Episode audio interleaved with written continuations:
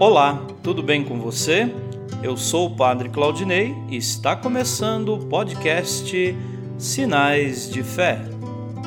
Em nome do Pai, do Filho e do Espírito Santo. Amém. A graça e a paz de nosso Senhor Jesus Cristo, o amor do Pai e a comunhão do Espírito Santo estejam convosco. Bendito seja Deus que nos reuniu no amor de Cristo. O Senhor esteja convosco, Ele está no meio de nós. Proclamação do Evangelho de Jesus Cristo segundo Lucas. Glória a vós, Senhor. Naquele tempo, Jesus contou uma parábola aos discípulos. Pode um cego guiar outro cego? Não cairão os dois num buraco? Um discípulo não é maior do que o mestre. Todo discípulo bem formado será como o mestre. Porque vês tu o cisco no olho do teu irmão e não percebes a trave que há no teu próprio olho?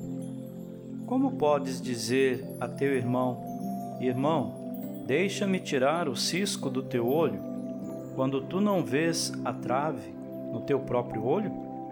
Hipócrita, Tira primeiro a trave do teu olho, e então poderás enxergar bem para tirar o cisco do olho do teu irmão. Não existe árvore boa que dê frutos ruins, nem árvore ruim que dê frutos bons.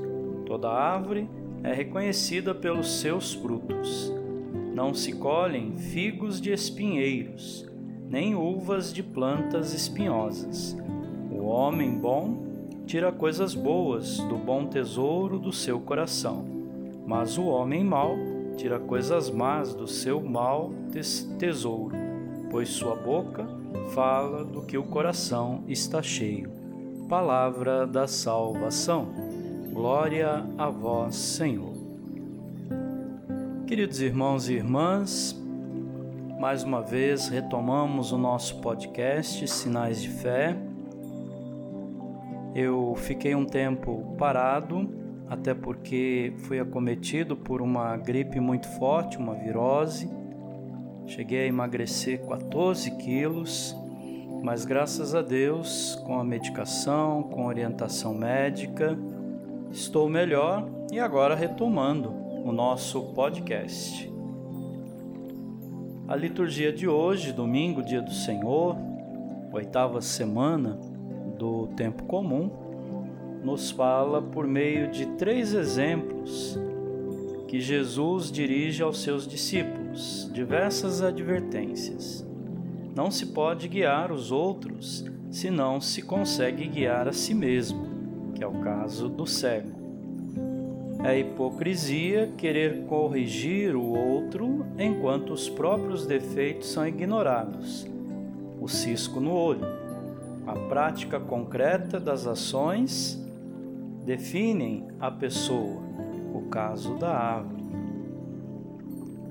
Ou seja, os discípulos do Mestre devem se assemelhar a ele antes de julgar os outros. Cabe-nos olhar e trabalhar os próprios defeitos.